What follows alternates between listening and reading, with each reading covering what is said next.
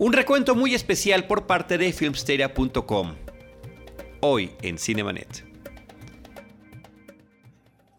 El cine se ve, pero también se escucha. Se vive, se percibe, se comparte. Cinemanet comienza.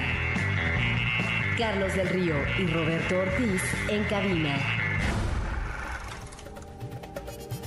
www.cinemanet.mx es nuestro portal, un espacio dedicado al mundo cinematográfico. Yo soy Carlos del Río y a nombre de Paulina Villavicencio y de Roberto Ortiz les doy la más cordial bienvenida y eh, le doy la cordial bienvenida también a nuestros amigos y colegas en la cobertura cinematográfica.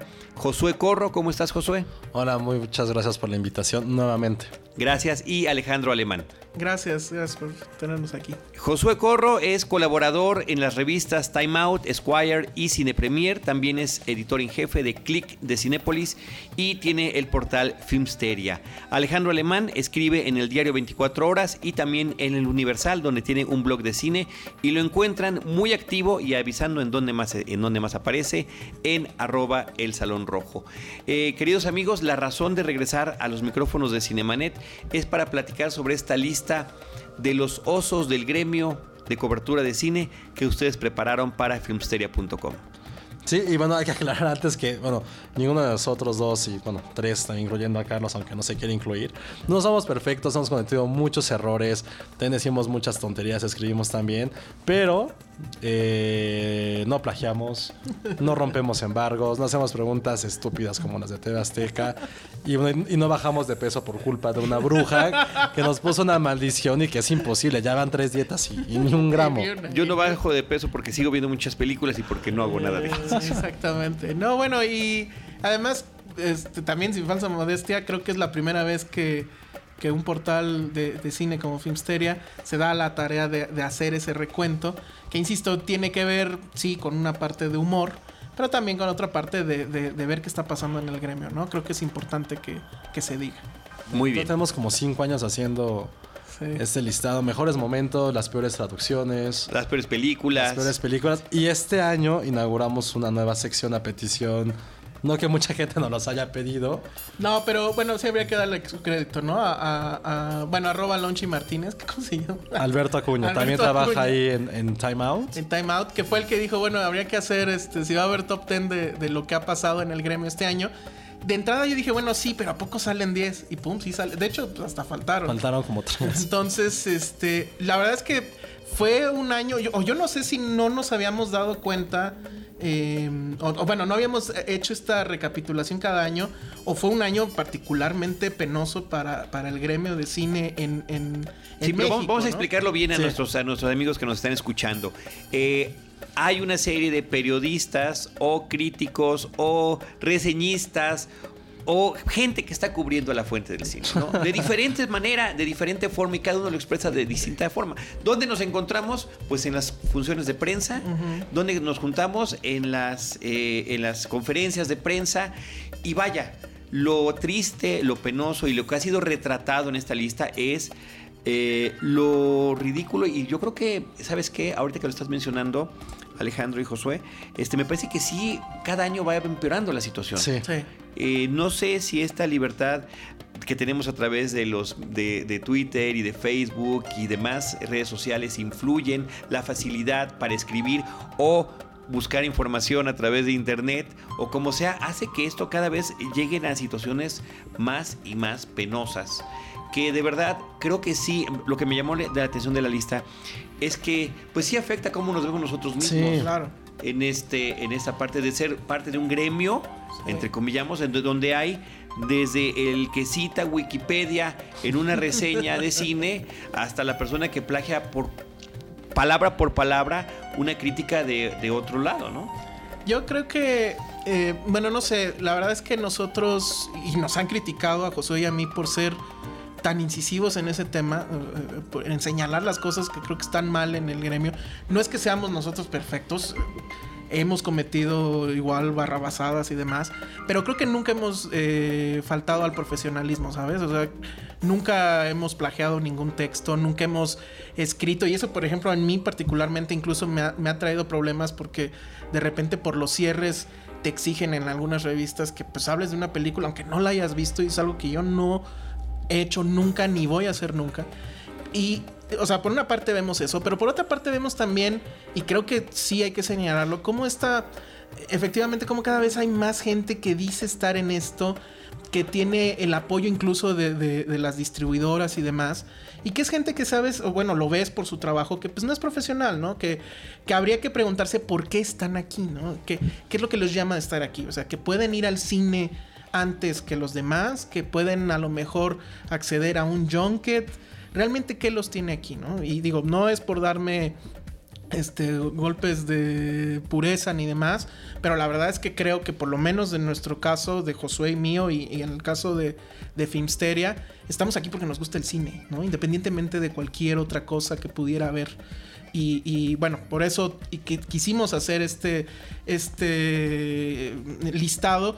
También, obviamente, pues en, en, el humor que ello conlleva. Sí, claro. Pero también porque creo que es, es bueno empezar a hablarlo, ¿no? Y empezar a decirlo. Sí, y más, pues, justo lo que, lo que decía Carlos, tienes mucho más experiencia que, que nosotros este, aquí reunidos. A mí me tocó mucho la época en que en 2006 estaba en la universidad y tuve el. También es que tengo que decirlo eso. Creo que tenemos un. Es como es, no es suerte, pero sí es un privilegio trabajar en esto, ¿no? Hacer lo que nos gusta, lo que nos gusta, que es ir al cine y tener que nos paguen por ello y por compartirlo, por, por, tener la oportunidad de estar es más cerca, ¿no? Y detrás de cámara, sí, claro. Y creo que es una gran responsabilidad también estar parte de ese privilegio, porque sí es un círculo, no es tan cerrado como antes, pero sí como irte metiendo poco a poco es algo que vas construyendo. Mí en 2006 era de los pocos medios y que cubría internet y más por mi edad si era así de yo fui no no quiero decir discriminado pero si era así de bueno tú quién eres o sea parecía que era el que de, llevaba las pizzas porque sí toda la gente en esa época el promedio de edad era más de 30 años y yo en esa época tenía como que tenía 20 entonces era así de nadie te creía nada tenía nada o sea fuimos como construyendo mucho en nombre de de donde trabajábamos, el tuyo mismo, y que de repente llega alguien y que solamente porque su hermano es famoso y es alguien que culturalmente y que socialmente tiene una relevancia y quiere hacer lo que a ti te costó tanto trabajo, y no solamente a ti, sino a toda una gente uh -huh. de personas que trabajamos en eso y de repente lo desvirtúen de esa forma, es justo lo que decías, que ya por alguien que hace algo, alguien lo hace mal, ya toda la, la, demás gente. Sí. Y esa parte como que se deja muy en claro que eso no lo hacemos con afán de ofender, con afán de atacar, no hay envidias, no hay nada que tú tienes más, yo tengo menos, no es eso, simplemente poner en claro qué es lo que está pasando. Y no es que queramos abrir los ojos a la gente o mucho menos a las distribuidoras decir oye esta persona no lo hagas es decir ven lo que se está construyendo todo. Y ahora sí creo que lo que preguntabas de por qué está floreciendo todas estas cosas creo que también tiene que ver un poco con internet que ya es muy fácil tener tu opinión y creo que esa opinión es válida y más tener como estas cosas de ya no ni siquiera es este informar es simplemente dar la nota. Hay una diferencia entre esas dos cosas no entre informar y dar la nota. Pero si quieren ya y, y, y sobre todo la diferencia nada más antes de empezar de este tema de que creo que las ni las distribuidoras ni los medios lo han entendido hablar de cine no es nada más un asunto de espectáculos no o sea es un asunto de cultura.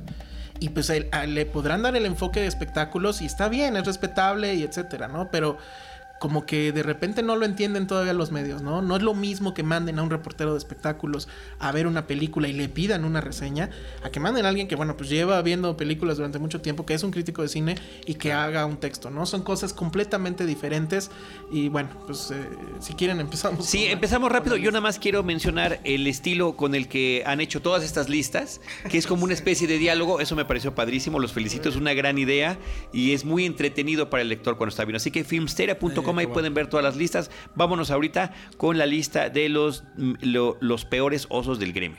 Muy bien. El número 10, eh, bueno, este fue curioso por el tema de quién lo hizo y a partir de qué película lo hizo, ¿no? Y pues fue el, la famosa foto de Lucía Méndez presumiendo en Twitter que había estado en la alfombra roja con Cuarón y con este George Clooney. y con George Clooney, ¿no? En Italia. En, en Italia. En Venecia, justo. Exactamente. Eh, abriendo la, el festival. Y que bueno, pues no tardó mucho tiempo en que la gente del mismo Twitter se diera cuenta que pues era un fotomontaje, ¿no?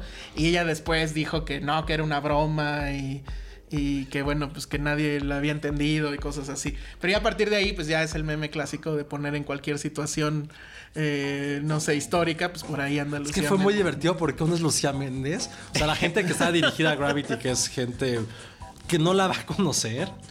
Y dos, lo más es que también se, o sea, se pone encima de Sandra Bullock, ¿no? Ajá, porque está- exacto. porque está entre, yo- está entre Alfonso Cuarón y George Y la están abrazando. Ya se pone ahí en medio tal, tal cual. Lo hace muy cómico porque aparte su respuesta, como a toda la gente que hemos manejado, manejado alguna cuenta de, de Twitter o de Facebook de alguna marca, también seguramente ella le echó la culpa a la gente que lleva su marca, pero no creo, bueno, su marca entre comillas que es su nombre, Sí. no creo que ella tenga o que sepa que tenga a su sobrino haciéndolo, seguramente fue ella y se le ocurrió hacerlo y es muy gracioso, creo que fue como el más inocente de todos los osos, pero había que mencionarlo porque se hizo muy famoso, pero creo que es el más inocente que al final no le hace daño a nadie, a diferencia de Bueno. los demás. No, o sea, Sandra Bullock no es como se fuera a enojar. ella. No, bueno, pero también ella queda como. Pero igual ya le le dio un lifting para que pueda ser llamada alguna telenovela, ¿no? Yo lo haría. Si yo fuera productor, la llamaría mi novela. Está bien. Se queda para, queda para el gag. Entonces, el número 9, que Este es. ya hay, hay un chisme de que hay un, hay un update que me sé, pero al final lo cuento. de, del ¿De, número- de- de de- Lucía? Sí, no, No, no, no, de- no, del, número siguiente. 9. Ah, ok, pues adelante. dilo de una Ahorita vez. Bueno, a ver, primero, pues es eh, el reseñista, le pusimos de Excelsior, que es un personaje que se llama Pedro Pedro, Cárdenas. Cárdenas. Que escribe en el periódico Excelsior los domingos. No solamente en Excelsior, ahora Uh, resulta. Está en otro periódico gratuito. Bueno, bueno, bueno. Y la verdad es que el tema aquí es que simplemente pareciera que no hay editor en Excelsior porque los invitamos si gustan ustedes a leer a, a este personaje. Aquí está el link, es- aquí mismo en la página está el vínculo la- para llegar a la página. Filmsteria sí. están para ver algunas de sus críticas o no sé qué sean. Pero bueno, es un personaje que de entrada no sabe escribir, perdón, no sabe redactar y además siempre cita a Wikipedia como su fuente de información. Que dices, bueno, Sí, creo que una de las reglas básicas, o por ejemplo, que, que a mí me enseñaron, o que cuando estaba en la universidad, cuando empecé a escribir, era de, sabes que no tomes más de un párrafo para contar una sinopsis. Lo que la gente, la sinopsis ya la va a ver en el tráiler. Tienes que contar, si quieres una reseña, ni siquiera vamos a llamarle crítica, una reseña de la, de la película es como todo lo, todo lo que hay alrededor de esa misma sinopsis. Lo que este señor hace es tal cual dos párrafos de pura sin, o sea, te cuenta así desde, el, desde que inició el día hasta que acabó.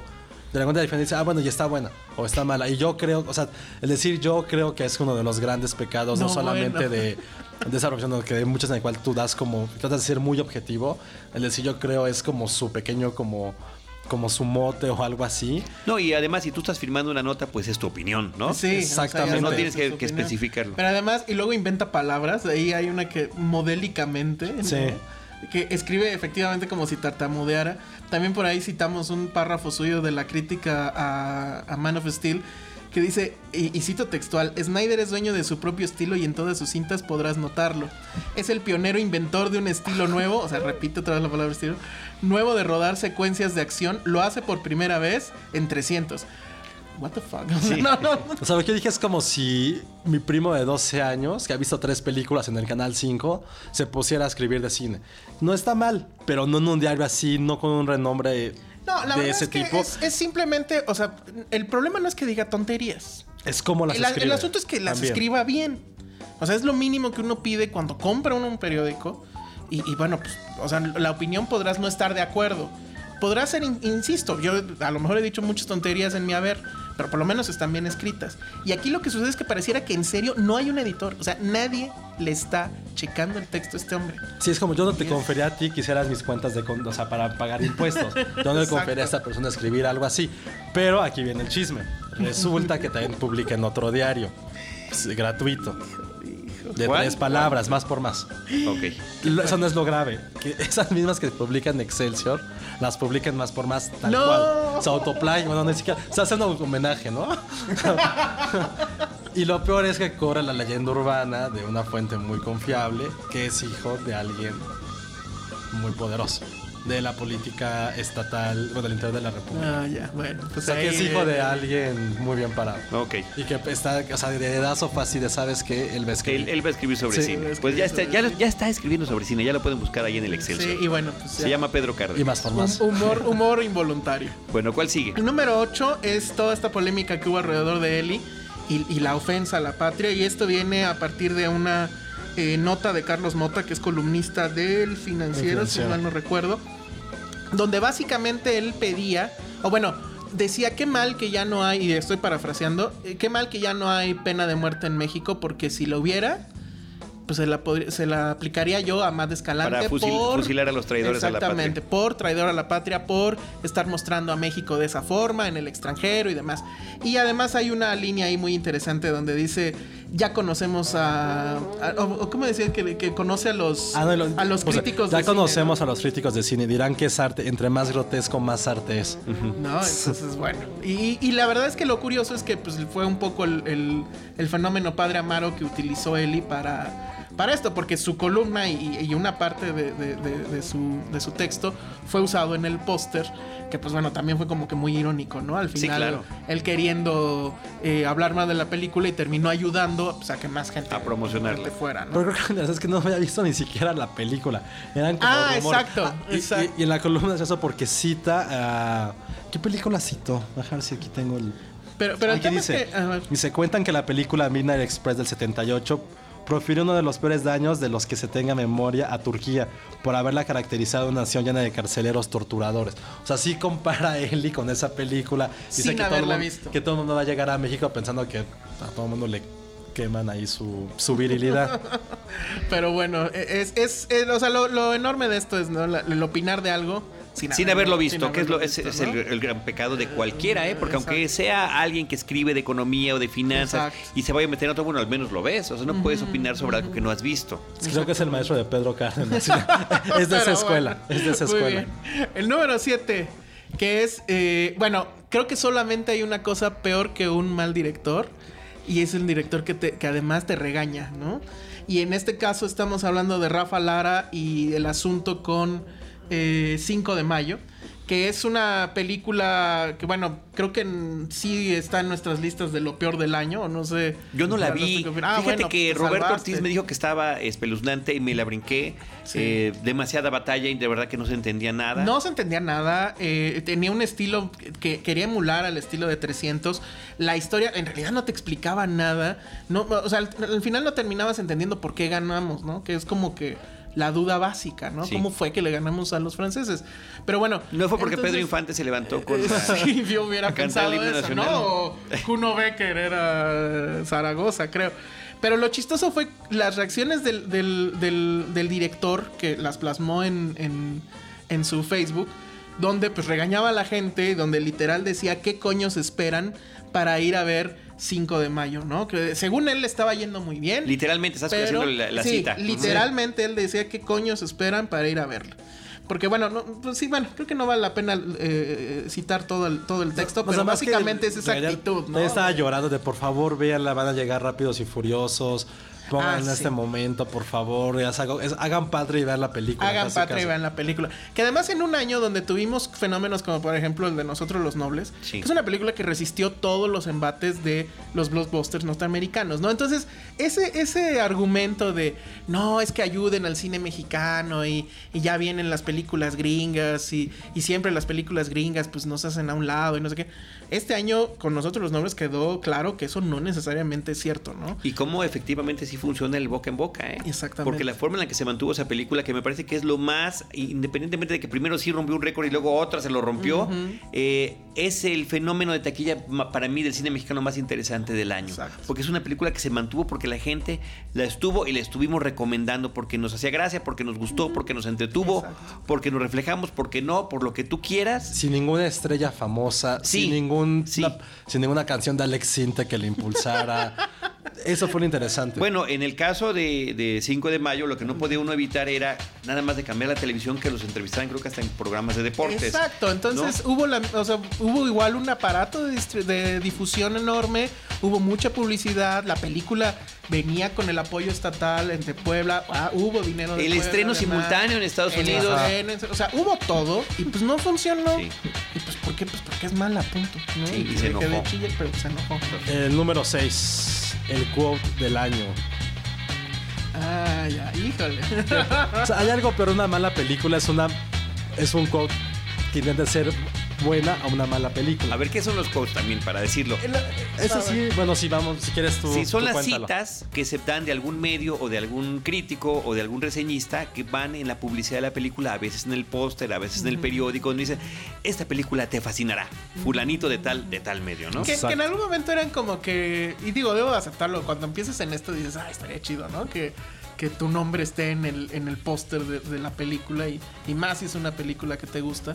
Pero también de repente como que ya hubo este asunto de... De quién lo hace de- mejor, de- quién miente mejor. Exacto, y, y además ya se volvió una- una- un recurso muy barato, ¿no? Que incluso creo que hay distribuidores que ya ni siquiera lo hacen, ¿no? O sea, y, y es muy común, por ejemplo, que uno como crítico va a la función de prensa, saliendo te piden un quote. Un La verdad es que a veces es complicado, a veces es muy fácil, ¿no? Cuando realmente te fascinó, pues a lo mejor sí tienes como que esa capacidad de síntesis en el momento de en dos, en menos, en una línea, decir algo inteligente. No me pongo A mí- nervioso. a mí la verdad es No, por, luego con mi letra así de... eh. Exactamente, a mí me pasa eso. O sea, estás saliendo de, de- de la experiencia y, y es como que complejo que te pidan en ese momento. Sí. O sea, te- a lo mejor te piden el qué te pareció y dices, pues bien mal, pero que te pidan en una línea. Escrito. de- decir algo inteligente respecto a la película no es fácil. Creo que ya a veces lo entienden y ya te piden el quote después, ¿no? Sí, ya pero, pero bueno, entonces en este juego de los quotes y etcétera, pues vimos este quote que la verdad es que, eh, bueno, pues evidentemente no somos fans de este hombre, pero también eh, eh, pues no nos ayuda. Y es eh, un quote que hizo Alex Montiel, mejor conocido como La Lata, que... eh, Para la película de About Time. que aquí le pusieron Cuestión de tiempo. Cuestión de tiempo. Y él pone en su quote, que, que la distribuidora lo, lo- lo estuvo, eh, lo puso en Twitter y demás. Dice, una película que te inspira amor por el tiempo y por la gente que tienes junto a ti. ¿La película vendía relojes o cómo? O sea, ¿cómo, cómo puedes tener amor por el tiempo, no? lo gracioso de eso no solamente es... O sea, sí entiendo lo que quiso decir. No, yo no. No, claro. O sea, que... es que era... Utilizó mal el por. Te inspira amor durante el tiempo. No, y aún así. Sí, es como el amor que transcurre del día 1 al día 400, algo así. O sea, tenemos que justificar. O sea, el cuento es tan malo que tenemos que justificarlo. No lo estoy justificando, pero quiero entenderlo. Quiero entender qué fue lo que quiso decir para que la gente también este, sepa. Pues ojalá escuche esto que y, es. y- y nos explique cómo es eso del, del amor por Sí, el como- tiempo. Digo, yo no sé si estaba un poco fetichista. relojes. ¿Cómo es el amor por el tiempo? Dura. Vámonos al quinto entonces de esta lista, Alejandro. Bueno, Josué. pues. Primero, que Carlos diga que es un embargo para poder Exacto. hablar. Ah, muy bien, el embargo, sí.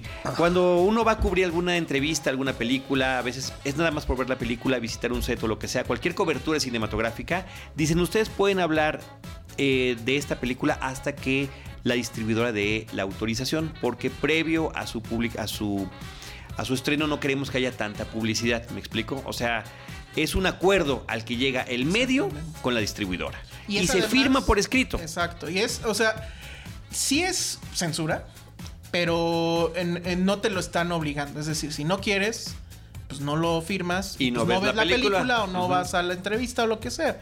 Y pues bueno, creo que eso es un acuerdo, pues básicamente de caballero. Digo, y es, es bastante válido. O sea, tampoco Sí, tiene ningún sentido dar una película ahorita. ¿Qué más da, sabes? O sea, aunque sea buena o mala publicidad, no tienes, o sea, tampoco la obligación de, de hacerlo. Y eso es más bien, al principio era mucho en las, en las, este, en las revistas, sobre todo por las fechas de publicación que con mucho tiempo de anticipación, porque podía haber cambios, por cualquier cosa. Ahora, para bien o para mal, se hace para redes sociales o cualquier medio digital, que es algo mucho más inmediato y con mayor difusión de un momento a otro. Y bueno, eh, cuando fuimos a ver este Man of Steel, ya sabemos que o sea, se sabe por cultura, por ya bagaje, que los blockbusters o ese tipo de películas siempre va a tener un embargo, siempre, siempre, siempre.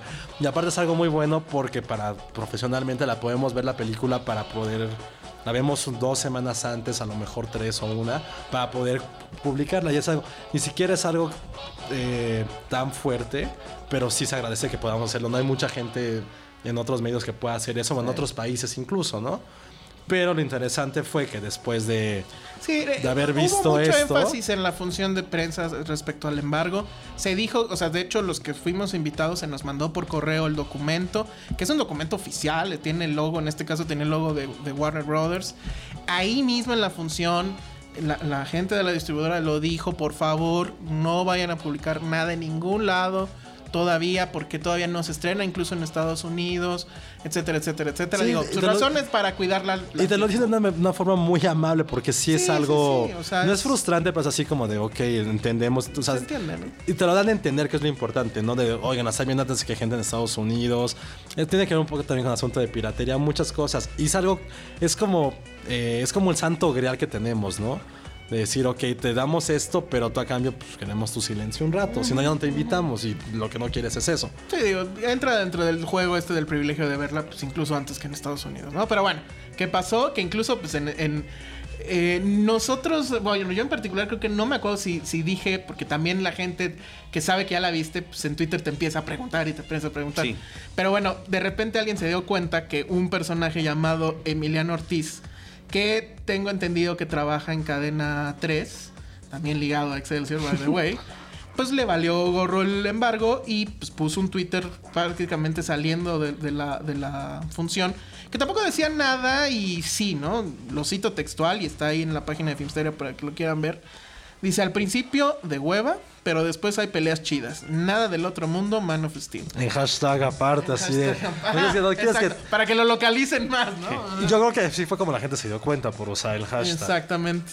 Y bueno, pues de ahí nos enteramos, de hecho, que hubo más personas que eh, rompieron el, el embargo y, y- y personajes, digamos, eh, de medios eh, importantes y demás. Y aquí el tema es, entonces, bueno, pues dónde quedó la seriedad, dónde quedó eh, pues el compromiso, de qué sirve entonces el famoso embargo. Y bueno, tengo entendido que en, su momento la distribuidora sí tomó cartas en el asunto, por lo menos en este caso en particular de, del señor Emiliano Ortiz. Eh, no sé de los demás, pero bueno, pues queda como, como, pues si quieren anecdótico, pero también que muestra lo que sucede en el gremio, ¿no? La falta de seriedad que hay, incluso cuando estás firmando un documento, ¿no? Y que, que se, que se rompe de inmediato, ¿no? Exacto, o sea, saliendo del- del- de la película ya se te olvidó, ¿no? Muy bien. Pero bueno, entonces... ¿Con cuál número- seguimos? Ahora, el cuatro de- creo que debería estar más alto, pero espérense porque los demás sí son, Sí, son bastante mejores. buenos. Las declaraciones de Eugenio Derbez de su película, de sí mismo, del cine mexicano, de Cuarón, de Del Toro, de todo. O sea, tiene una opinión de todo eh, Eugenio Derbez cuando eh, publicó, publicó, ¿eh? Cuando estrenó eh, No se aceptan devoluciones. Creo que la primera fuerte que dijo eh, fue la siguiente, eso sí me acuerdo que, fue tal cual. Que dijo, no, pues tenemos a Iñárritu en el drama. Tenemos a, a Cuarón en la ciencia ficción, a en la fantasía y ahora a Derbez en la comedia. Fue así de, neta, te estás comparando con cualquiera de ellos tres por una sola película Pues que es has el hecho. equivalente a lo de Lucía Méndez, pero... Pero el triple de malo, Sisiños. Pues esa, esa cuestión de quererse subir Sí. a la fama de otros, de querer, de, o sea, de quererse tomar la foto con ellos y decir, son mis amigos, ¿no? Y se nota mucho, por ejemplo, en la película misma. Que, que hace un chiste. Hay una serie de referencias, sí. Hay Sí. dos referencias. La referencia directa a, a Gravity. Y por ahí hay una foto que se ve en el fondo, que a pocos la vieron, donde está Derbez, que evidentemente, o bueno, no sé, a lo mejor no era un Photoshop, pero bueno, donde está saludando a, a- a Del Toro, por ahí se ve. Entonces es esa necedad, ¿no? De decir, yo estoy con estos, ¿no? Ya soy de los grandes, etcétera. Luego, esa fue la primera. Después, su enojo terrible, porque no lo, la Academia Mexicana No la eligió. no lo consideró para, para que fuera a los Oscars, ¿no?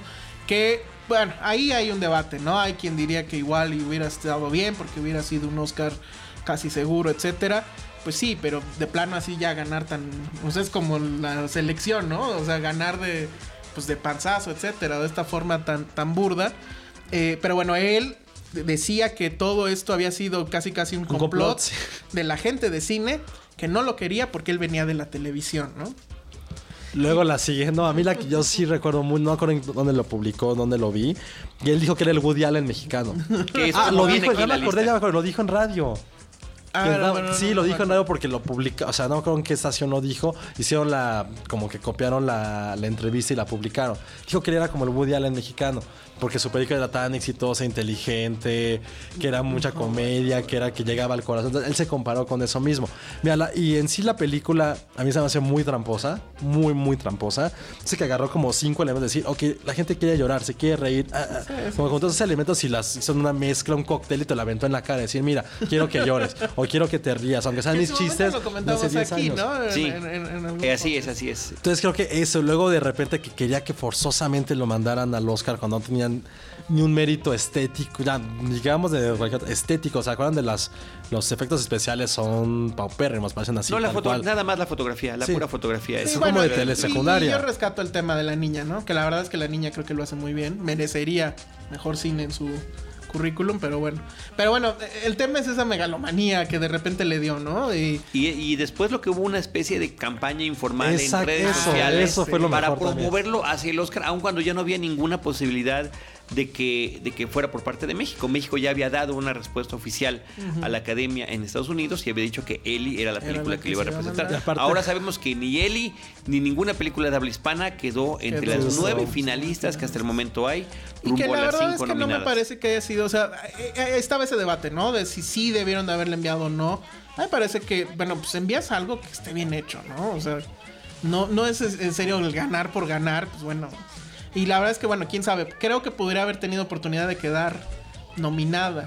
Pero ¿Crees? de ahí, tal vez, por lo que pasa es que... Por el éxito que tuvo en Estados Unidos. Sí, por el éxito que tuvo Estados Unidos, por como conocemos a la academia, que le gustan las historias eh, pues que terminan bien, etcétera. Aunque la, ver- la verdad es cierta, la, la gente de la academia que, eh, o bueno, esta categoría de, de mejor película extranjera sí es donde más cuidado hay, porque es la única, tengo entendido, donde sí se obliga a que haya más gente que la vea. O sea, en las demás no hay el número como que establecido, pero en esta sí se establece un número de, de personas que tienen que ver todas y que tienen que votar. No, y generalmente Entonces, sí eso lo hace más difícil. De Y ahí los las restricciones son mucho más interesantes. O sea, lo que pasó con Ciudad de Dios hace pues, como 10 años, de porque si en Brasil estrenó dos días antes de que fuera la fecha límite, se canceló cuando era una película que creo que ya haciendo memoria sí son tan trascendente, tan importante y que al final fue ignorada, ¿no?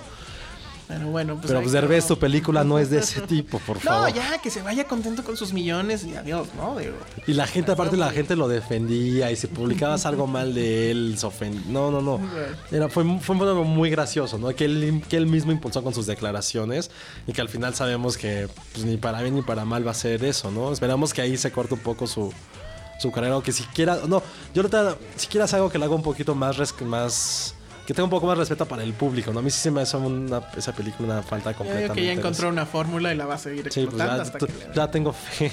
Sí, no, no, no, yo no. Pero bueno, nos vemos a la que sigue, si gustan. La Sí. número 3, ya Que estamos en el esa fue podio. muy famosa. Sí, ya estamos en el podio. Número 3, la famosa pregunta del reportero de TV Azteca a Cuarón cuando fue la conferencia de prensa aquí en México sobre Gravity. Y que no, no la. Bueno, no me acuerdo exactamente cuál era, pero bueno. Bueno, fueron, la- decía, la, pregunta fue cuáles las dific- ¿Cuáles dificultades fueron las técnicas, dificultades técnicas y humanas de filmar en el de espacio. filmar en el espacio? Y que bueno, fue la gran barrabasada de este año, yo creo. Después se dijo que no, que era una broma de, de este reportero. Y bueno, al parecer así fue. Pero en el momento todo mundo se quedó así como de seis. de, ¿Quién es este cuate? Y Cuarón pues lo tomó con humor y le respondió ahí que bueno, que sí, que, que habían perdido no sé cuántas gentes del crew en el espacio y no sé qué tantas cosas dijo. O sea, lo tomó muy bien. Pero Sí. creo que eso habla Después de de... una pausa de unos instantes. Sí. ¿eh? Después de una pausa de unos instantes de qué, qué- qué está pasando. Y ya la tomó efectivamente como lo que tenía que ser, como una burrada, ¿no? Exacto. Pero y además creo que al final lo que demuestra esto es para qué sirven esas conferencias de prensa, ¿no? Creo que hasta en los deportes sucede más. Recuerdo ahí un- Sí. una escena de TV Azteca donde una chica llegó vestida de novia y queriendo entrevistar a no sé quién de... de- A Tom Brady que dijo que se quería casar con él en el Super Bowl. Entonces como que son de esas bromitas Sí, eh, y que lo lamentable de las conferencias de prensa es que estamos, están todos en un, ¿no? Todos los que vamos a cubrirla en un mismo espacio. Hay unas cuantas preguntas, hay un tiempo límite. Una si acaso, ¿no? En general hay una serie de preguntas como tiempo límite total y que se pierde el tiempo en las payasadas, Exacto. en las burradas y en los eh, intentos de lucimiento Exacto. de, sobre todo, principalmente del medios, de medios televisivos, ¿no? Exacto. Sí, es justo lo que decir que, que el problema no fue tanto esa pregunta, sino del medio en el que venía y la forma en que lo creíste, ¿no? O sea, si hubiera es sido. que- Es que, ese es el tema. El, hubiera sido el que el haya sido de TV Azteca y que, eh, hizo que todo el mundo creyera que efectivamente lo podía. O sea, al final lo que terminó pasando, porque ellos pre- presumieron que se volvieron trending topic Sí. y no sé qué. No, no, no, pero. O sea, léelo como debe de ser. Y es. Si hubiera sido otro medio. O sea, bueno, creímos que, que era en serio porque era TV Azteca. O sea, porque sí creemos que el nivel de TV Azteca da para hacer ese tipo de preguntas. O sea, al final, sin querer, se hicieron un estudio de, de cómo la, la población los ubica. Y pues ese fue el resultado, ¿no? Que, pues, Exactamente. que creen que están tan mal como para... Y eso viene al punto que, que dijo Carlos al principio, que ya por uno ya es como Exacto. catalogan a todos y ya creen que cada conferencia va a ser... A mí lo que me da miedo, que bueno, afortunadamente ya no fui a ninguna conferencia al final del último semestre, entonces sí hubo más que conferencias y que la gente estaba esperando esa pregunta, o que ya incluso ya preguntas, o no sé si ya incluso la distribuidora te, o sea, te dice, ok, ¿qué vas a preguntar? No sé si está, pa- si Ah, está ya. pasando. No, No entendí, o Creo sea, que depende de la distribución. Recuerdo mucho que si hay algunos que sabes que no va a haber preguntas de la vida personal, por favor no las hagan. Y sabes que no, de ese tema no se va a hablar. Recuerdo mucho que, o sea, eso fue hace como cinco años en Morelia, cuando fue Tarantino, que la gente dijo, por favor, no hagan preguntas de la violencia, no hagan preguntas Ah, de... sí. Y va, la primera pregunta es esa misma, ¿no? Y recuerdo mucho que, o sea, estábamos, estábamos adelante. Y recuerdo mucho la cara de Tarantino que fue así de puta, otra vez lo mismo. Ya como que y cada vez es exactamente la, la misma pregunta. Y aquí lo que es un poco frustrante es decir, ok, no, no sé qué esté bien o qué está mal. Si ya la misma gente te, te diga, ¿sabes qué? Vas a hacer esa pregunta. O antes de hacerla, déjame verla para ver si la podemos hacer. Que eso no sé si es un poco como limitar esto. Sí, es- de libertad siente, de ¿no? expresión un es poquito. Que al final, Pero al ese no es el tema, ¿no? ¿De lo que qué no- sirven las conferencias? O sea, en realidad No, yo- yo- son un ejercicio de promoción, evidentemente. Nos volvemos nosotros en ese sentido, pues herramientas de la promoción. Pero la verdad es que en términos periodísticos no te sirve. Creo que para lo que te sirve es este tipo de anécdotas. Lo, lo que más puedes sacar a lo mejor es justamente eso, ¿no? Este tonto dijo tal. Y digo, y siempre ya sabes cuáles son las preguntas que van a hacer. ¿Cuál fue tu inspiración? Este, ¿Cómo fue trabajar con el ¿Cómo fue trabajar con tal? ¿Ya comiste tacos? Primera vez en México. Este, Y- y aquí, mira, aquí vas a- ¿y ¿Qué opinas de la política, no? Si es que hay Porque algo haber un comentario a lo mejor, como decir, no tanto elitista, o sea, no, ni clasista ni elitista, pero a ciertos medios que ya sabes que van a cubrir Sí, cine, claro. hay como una confer hay una mesa redonda aparte. No, creo que a todos nos En ha, esa- en esa a todos nos ha tocado más- cubrir una de esas, ¿no? De que, esa que es viene más benéfica. Tal, sal- viene, tal, viene, no sé, quién viene, o sea, J.J. Abrams, ¿no? Viene, va a haber una conferencia general, hay otra en la cual cinco medios van a poder estar con él en una mesa redonda de 10 minutos, 20, y hacemos preguntas diferentes. Entonces, ya saben, entonces esa gente que no, que no tiene ese derecho a estar en esas... eh, Es la que está mesa en la redonda, otra es la que está en la otra conferencia y son las que hacen esas preguntas absurdas. Y al final de cuentas así de, pues, que no y que bueno, a veces funciona. Por ejemplo, la de Guillermo del Toro, no sé si alguno de ustedes estuvo. Yo estuve en esa. Y, y- y la verdad es que fue muy buena conferencia. ¿Por qué? Porque Guillermo del Toro es un gran conversador. Exacto. Entonces, aunque le estén preguntando estupideces, él puede mover las cosas para contestar algo interesante. Entonces, también depende de eso, ¿no? Porque también al final las conferencias no son también como que una obligación de quienes están eh, arriba, ¿no? Están en parte en su contrato, etcétera, que es el contrato de promoción. Entonces también si, la- si el actor, el director, etcétera, ya va con flojerita, pues peor aún, ¿no? Porque entonces no va a salir nada bien, ¿no? Pero bueno, pues esas son las, las conferencias de, de prensa. Y sí, ya que de, paren de invitar a TV Azteca, ¿no? Pero eso sabemos que nunca va a pasar y... El poder de la tele. Pero Sí. en fin, el número dos es un gran... Creo que esa es la... gran- Yo antes nunca había reído tanto en la oficina leer un correo en la vida. Nunca, nunca, nunca. O sea, incluso se lo pasé a mis compañeros. Todos estaban... No sabían, no entendían el 80% de lo que era el correo, pero se reían de lo absurdo que era. Yo, y yo me pregunto si en otros gremios sucederán No, en la vida cosas. yo pensaba que era como leyenda urbana. Pero bueno, ¿de qué va? Bueno, pues es una cadena de correos que estuvo circulando entre críticos de cine, entre reporteros, entre gente que está eh, con las distribuidoras y demás, donde advertían de la presencia de una mujer que eh, decían que bueno que se metía en todas las funciones de prensa, que iba básicamente a todo, que decía que su medio era un periódico ahí De dos- de dos páginas. de dos páginas fotocopiado, pero que bueno, la advertencia era tengan cuidado con esa mujer, porque esa mujer es una bruja. Le gusta la magia negra. Le gusta la magia negra, tiene muchos gatos y que no sé qué hace con ellos. Se viste de Y negro. que además se viste de negro, venían las fotos. Y que además, y eso fue lo de- más fuerte que debía de haber estado aquí el amigo Víctor. Ah, claro. Pero bueno, que eh, prueba de, de sus poderes brujiles, uno de ellos es que le echó la maldición a nuestro amigo Víctor Bustos y por eso no podía bajar de peso. Yo estoy eh, temiendo que a mí también me haya echado esa misma maldición. Creo que a todo el gremio A todo el gremio nos echó la maldición. Eh, ¿Qué otra cosa según esto hacía? Ah, que Ah, no bueno. sé quién que perdió su trabajo y ya no, no, tenía- que es que había una compañera que había sido su amiga, en teoría, la, quien, quien redacta el mail, que por su culpa había perdido su trabajo, había perdido a su esposo, A que se viera de desgracia, pues entonces quería advertir, advertirle a todo el mundo de lo que podía pasar. Y, y lo bueno es que, es que el correo está, está escrito bastante, creo que fue, no fue intencional, pero está muy jocosón. Sí. Y aparte es muy gráfico. Y nos llegó a todos, nos llegó Sí, a todos. nos llegó a Hay una todos. parte muy fuerte, no escuches Paulina, en la cual decía que seguía a las mujeres que quería atacar al baño y agarraban los, Ah, los sí. el papel sanitario que utilizaban para hacer ahí su brujería o Sí, que, que- que si comías algo, no- no podía ay, agarrarte el cabello, el no, no, era una cosa como Diana Salazar hablando de, de Lucía Méndez. Lucía Méndez está en todo.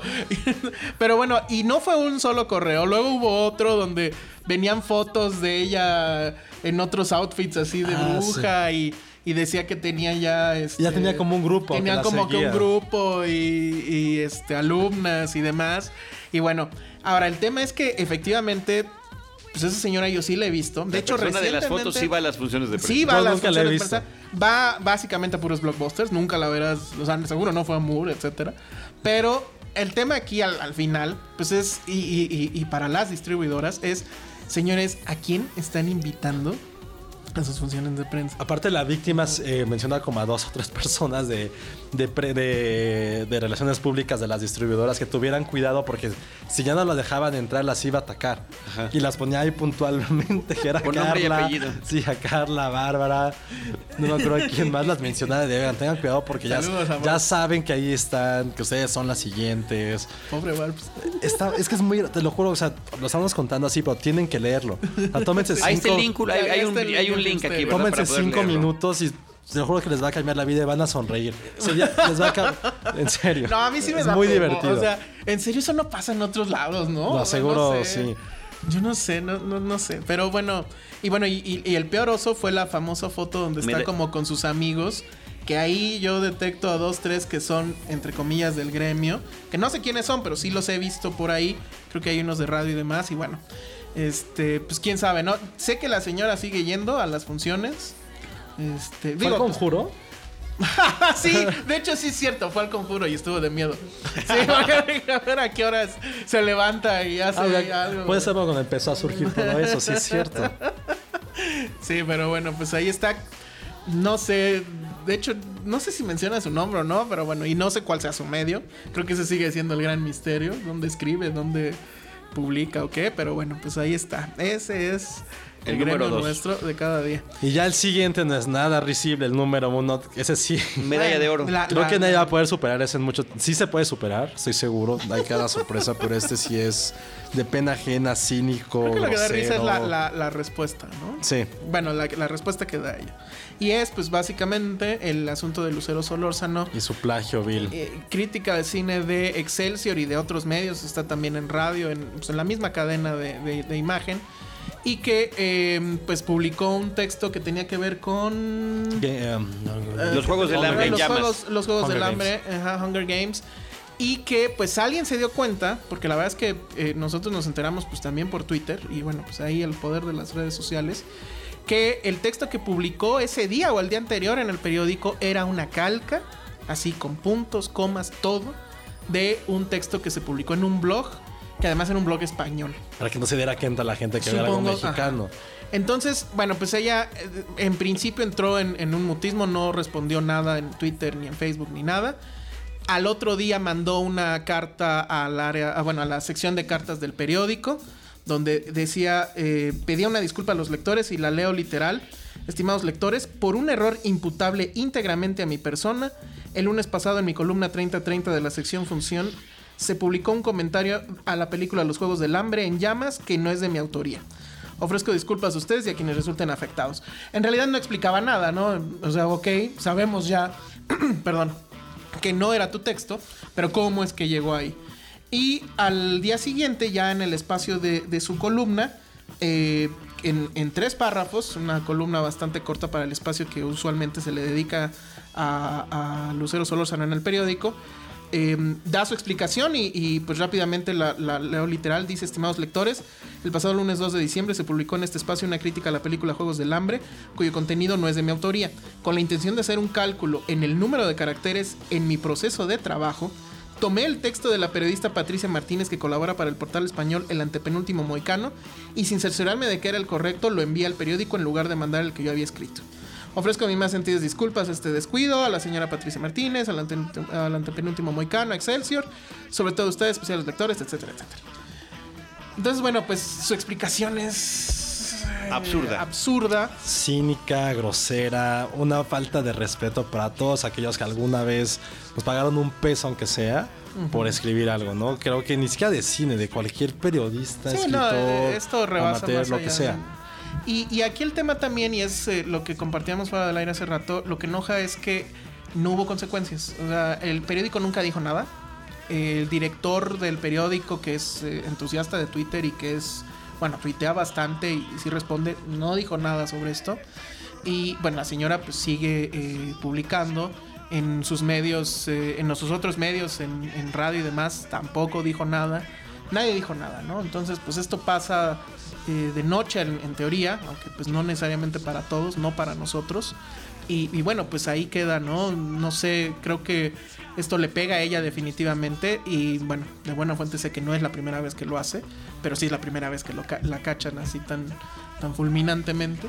Y pues también el medio, ¿no? Que creo que pues pierde completa eh, credibilidad cuando pasan estas cosas y no hay pues ningún tipo de reprimenda, de mínimo una disculpa pues del medio mismo, ¿no? Por, por esta situación, pero bueno, no sé cómo. Y también, o sea, y sí dejan claro que no es que le estemos condenando y decir, bueno, es que a lo mejor sí fue un error. No hay un error, sí es un es algo este deliberado. O sea, creo que todos tenemos ya, o sea, dice que tiene ocho años escribiendo y, y lo que sea, ¿no? O sea, creo que todos tenemos más de 15 años que hemos hecho un trabajo en Word y que en la, a mí que la ahí universi- viene el Sí, no, en la universidad me decían, ¿sabes qué? Tienen que ser tal número de palabras o tal número de caracteres y ya revisabas cuántos eran, ¿no? Y creo que ahí empezamos a trabajar, a todo mundo nos hemos, hemos pedido o nos han pedido un texto en el cual decimos, ¿sabes qué? Tienen que ser tantos números de palabras, tantos números de caracteres. Creo que ya ahorita sabemos de antemano que una hoja son máximo 3200, por doble espacio son 2000. O sea, ya son cosas que Ya tienes tu cálculo, incluso cuando tú No, escribes, exacto. la pones en el tipo de letra que a ti te gusta y ya le vas calculando. O No, ya lo que o sea, voy es que- es una estupidez. si tiene 8 años, ya sabe, o sea, yo creo en un año aprendí cuántos eran más o menos, ¿no? Y si de repente me dicen, ¿sabes quién es hacer un texto de 20 mil? Digo, puta, ¿cuántos son 20 mil? Abro un texto que ya había escrito yo y digo, ah, bueno, son 4 o 5 hojas, ya sé. Pero no, to- o sea, ¿por qué diablos vas a tomar referencia a otra columna? De alguien que aparte es de España, que raro que no fuera alguien de México, alguien de Argentina, alguien de Bolivia. donde- o sea, lo hizo ya deliberado para Del saber. mismo tema, o sea, voy- para, para saber además cuánto del mide mi crítica de esta película, voy a buscar otra crítica de esa misma película en español para hacer el conteo de las palabras, ¿no?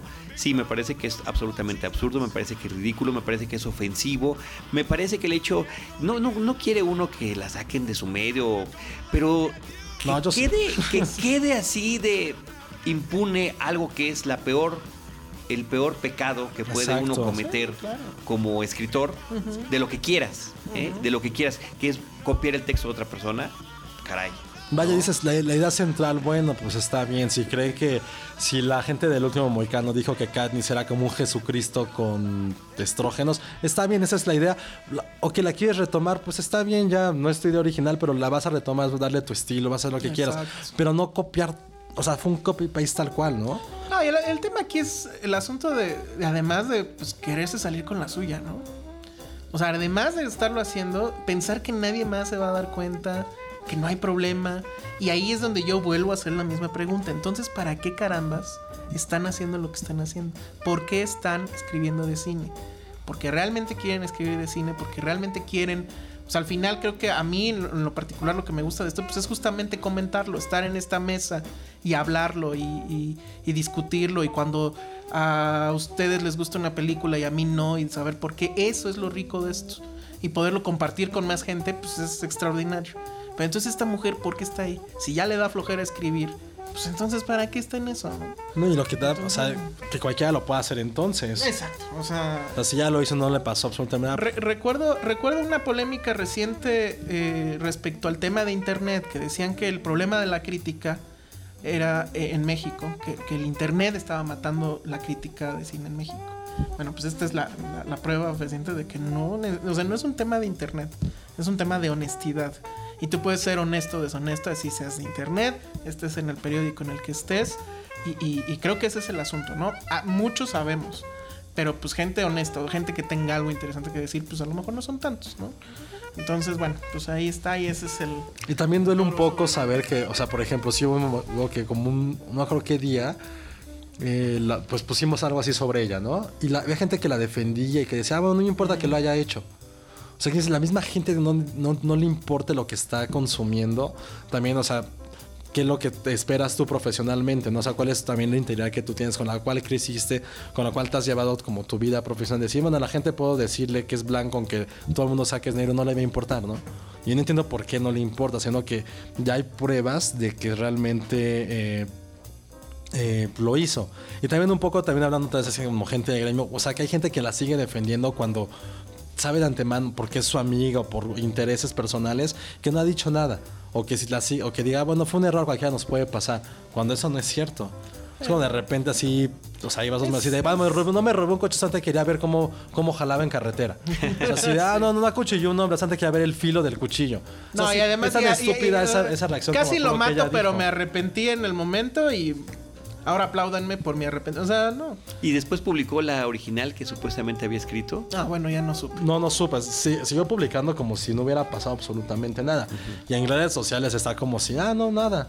O sea, no conté, o sea, no tiene ni siquiera el valor para decir, ah, bueno, ya sí lo hice, punto. O sea, ni siquiera tomarse un tiempo para decir, bueno, ya que la gente se lo olvide o que ya estoy enmendando. Bueno, mi error. evidentemente está jugando al, a que el tiempo todo lo borra, ¿no? Pero bueno, eh, insisto, el, el- el asunto aquí es ese, ¿no? De, eh, de- quiénes están, quiénes estamos, para qué estamos, eh, por qué estamos aquí, por qué queremos seguir este, estando en el gremio, ¿no? O sea, cuáles son las verdaderas motivaciones de, todos los que escribimos o hablamos o etcétera sobre cine, ¿no? Y, bueno, pues este es el gremio, estas son 10 muestras de, de cómo está la situación en México, ¿no? Que no por ser, pues sí, gracioso en, la- en su mayoría, no deja de... De, De ser trágico. De ser trágico y de ser un un termómetro de qué está pasando, ¿no? O sea, sí deberíamos hacernos esa pregunta, ¿qué está pasando? Y, y no nada más nosotros, los editores de los medios y demás, pero bueno, pues ya vimos que ahora en más formas. No, pues en todos Pero lados. bueno, en fin, Muy bien. ahí queda. Pues ahí está esta lista de 10 osos del gremio, parte del recuento de las numerosas listas, cinco listas que publicó Filmsteria, lo pueden consultar en filmsteria.com. Estimado Josué, ¿en dónde más te encontramos? Redes sociales, tú dinos. Eh, arroba José-Corro y arroba Filmsteria. Perfecto, muchísimas gracias Josué. Gracias a ti, feliz año y nos vemos próximamente para hablar de otras películas. Eh, bueno, a mí me encuentran en arroba el Salón Rojo y pues ya de ahí les contamos dónde publicamos y demás. Y sí quiero a- agradecerte, Carlos, por, por la invitación. Esto que pues básicamente empezó este, este año y que pues esperamos que siga. La verdad es que muy contentos de, estar aquí. Al contrario, nosotros orgullosos y contentos de que nos acompañen aquí. Todas estas formas diferentes de expresar y compartir cine las, las apreciamos y las agradecemos mucho. Yo quiero recordar las redes sociales de Cinemanet, facebook.com diagonal Cinemanet, arroba Cinemanet en Twitter, Cinemanet 1 en YouTube y nuestro portal principal www.cinemanet.mx. En cualquiera de esos espacios, nosotros los estaremos esperando con cine, cine y más cine.